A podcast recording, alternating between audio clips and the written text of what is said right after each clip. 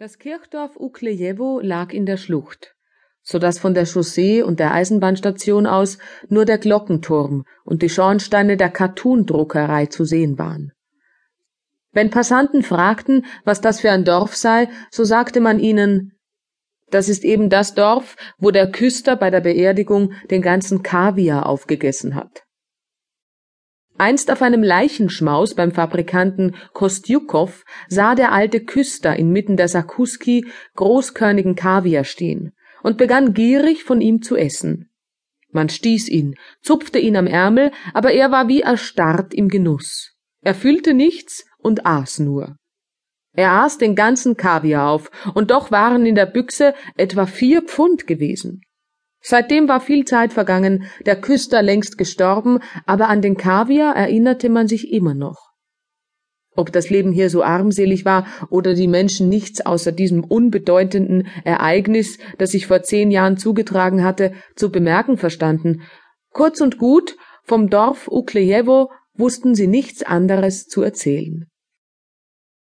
Im Dorf hörte das Fieber niemals auf, und sogar im Sommer gab es tiefen Schmutz, besonders an den Zäunen, über die sich die alten breiten Schatten werfenden Weidenbäume neigten.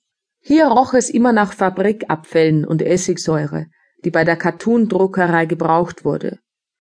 Die Fabriken, drei Cartoonfabriken und eine Lederfabrik, befanden sich nicht im Dorfe selbst, sondern an seinem Rande und etwas von ihm entfernt. Die Fabriken waren nicht groß, und alle zusammen beschäftigten gegen 400 Arbeiter, nicht mehr. Von der Lederfabrik wurde das Wasser im Flüsschen häufig stinkend. Die Abfälle verpesteten die Wiese, das Vieh der Bauern litt an sibirischer Pest. Und man hatte verfügt, die Fabrik zu schließen. Sie galt auch als geschlossen, arbeitete aber heimlich weiter mit Wissen des Landpolizeimeisters und des Kreisarztes, denen der Besitzer monatlich je zehn Rubel zahlte. Im ganzen Dorf gab es nur zwei ordentliche Steinhäuser mit einem Eisendach. In dem einen befand sich die Gemeindeverwaltung, in dem anderen zweistöckigen, das gerade der Kirche gegenüber lag, lebte Grigori Petrov Zibukin, Kleinbürger aus Jepifanje. Grigori unterhielt eine Materialwarenhandlung, aber nur zum Schein. In Wirklichkeit handelte er mit Schnaps, Vieh, Häuten, Getreide, Schweinen, handelte mit allem nur Erdenklichen. Und wenn man zum Beispiel für das Ausland Elstern zu Damenhüten brauchte, verdiente er an jedem Paar 30 Kopeken.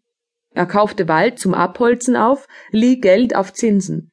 Überhaupt war er ein wendiger alter Mann. Er hatte zwei Söhne. Der ältere Anissim war bei der Polizei in der Detektivabteilung angestellt und selten zu Hause. Der jüngere Stepan war Kaufmann und half beim Vater aber eine wirkliche Hilfe erwartete man nicht von ihm, weil er kränklich und taub war. Seine Frau Axinia, ein hübsches, schlankes Weib, das feiertags im Hut und mit einem Sonnenschirm ging, stand in der Frühe auf, legte sich spät zu Bett und lief den ganzen Tag über mit aufgeschürzten Röcken und mit den Schlüsseln klappernd bald in den Speicher, bald in den Keller, bald in den Laden. Und der alte Zibukin guckte ihr fröhlich mit leuchtenden Augen zu. Und in solchen Augenblicken bedauerte er, dass nicht sein älterer Sohn mit ihr verheiratet war, sondern sein jüngerer, Tauber, der offenbar wenig Verständnis für weibliche Schönheit besaß. Der Alte hatte immer Neigung zum Familienleben gehabt und liebte seine Familie über alles in der Welt, besonders seinen älteren Sohn, den Detektiv, und seine Schwiegertochter.